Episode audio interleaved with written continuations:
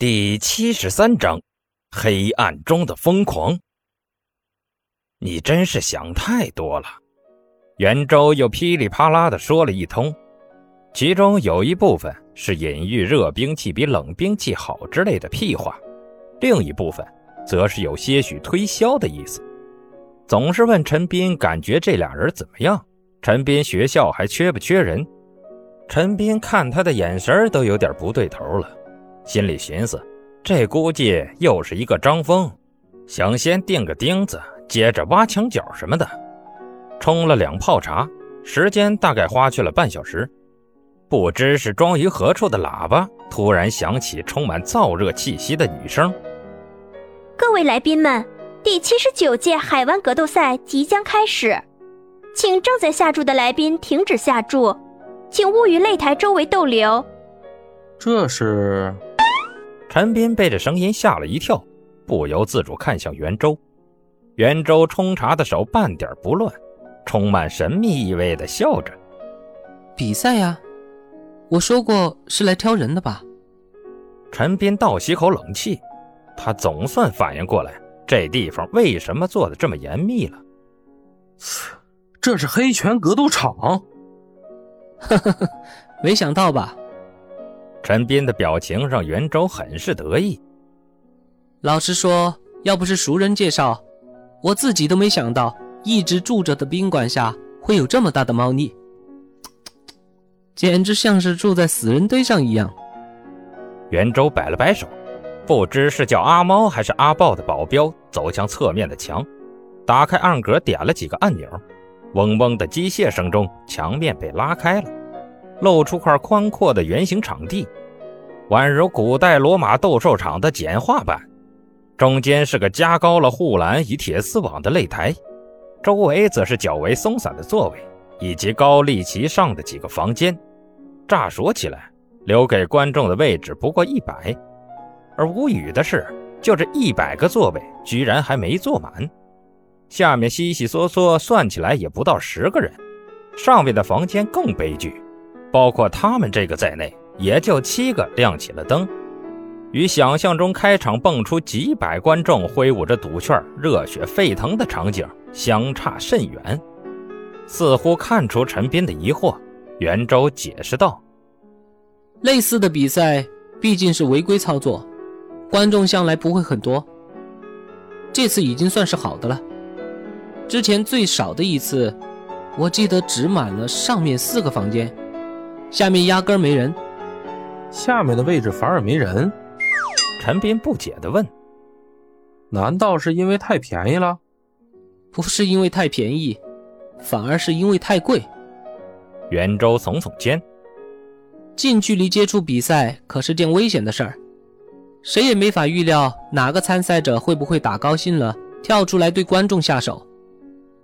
据说之前就有两次，翻出擂台的拳手。”把赛场外的人撕巴了，所以进前看戏的人，每个人主办方都要自掏腰包给他们上保险，额外多派人手保护他们。极端点儿，不排除动用枪械的可能。这些都是钱呢。裘千仞捏着下巴想了会儿，忽然道：“如果不要保险，不要保镖的话，下面的位置怎么算？跟上面位置的钱一样。”袁周下意识答道，随之反应过来，惊异的问：“喂，您不会是想？”裘千仞耸了耸肩：“哼，为什么不呢？你不是说你身边两人比一般拳王强吗？下去一趟也没什么大不了的吧？还是说，你对他们没有信心？”这句话简直诛心呐！阿猫阿豹看袁周的眼神都灼热了起来。身为佣兵，说他们什么不行都可以，但唯独保护能力，他们绝不允许被人怀疑。再者说了，他们也不是没带武器，衣袋的笔枪，兜里的丝线，鞋底的刀片，哪样不足以置人于死地？他们有自信，哪怕是所谓的拳王，靠近两人三步以内。都会瞬间被击杀当场。好吧，既然您都这么说了，我舍命陪君子又何妨？袁周故作苦笑的道：“当然，这只是装出来的。他心里对于所谓的危险也不是太在意。意外之所以是意外，就是因为它发生的几率太低。对于一个善于玩弄法律的商人来说，在擂台下受伤的几率比偷税被抓的几率低多了。又有什么不敢赌的？”袁周打电话招了几个服务生打扮的人，说了一声后。几人从楼上包间转移到楼下。值得一提的是，进入楼下场地的人居然还得戴上头盔面具，并在看门人的监视下把手机之类的电子设备关掉，防御不可谓不严。这点做的不到位的地方，早被警察一锅端了。找了个僻静的角落坐下，安排好茶点，擂台上的好戏也开始了。这种充满欲望的场合。解说免不了是个美女，一个穿着兔女郎服装、身材姣好、目测一米八的女人走上前台，用充满诱惑力的语言嚎叫道：“各位来宾，欢迎光临血腥野蛮的斗兽场！今天我们为各位带来了总计两场的决斗。首先，欢迎我们的蓝方选手，来自俄罗斯，擅长以强有力的鞭腿碾碎对手。”迄今为止，拥有二十一胜三负良好的成绩，拳坛高手鲨鱼尤卡。没有掌声，也没有口哨。一个两米高、腿部肌肉极其结实的黄发蓝眼大汉缓缓走出，对着观众席环绕着鞠了个躬，随即捶着胸前肌肉大吼，眼睛充满冷漠与杀意。接着。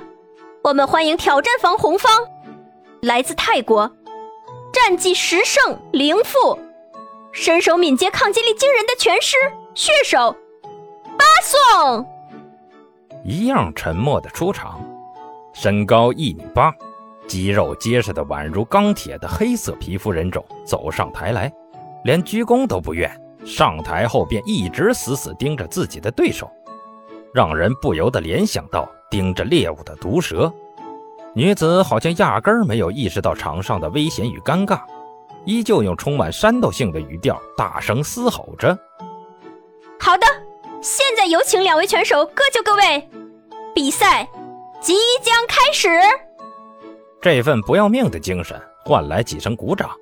借此机会，女子拉开隔离门，急忙忙穿了出去。随即，代表比赛开始的铃声响起。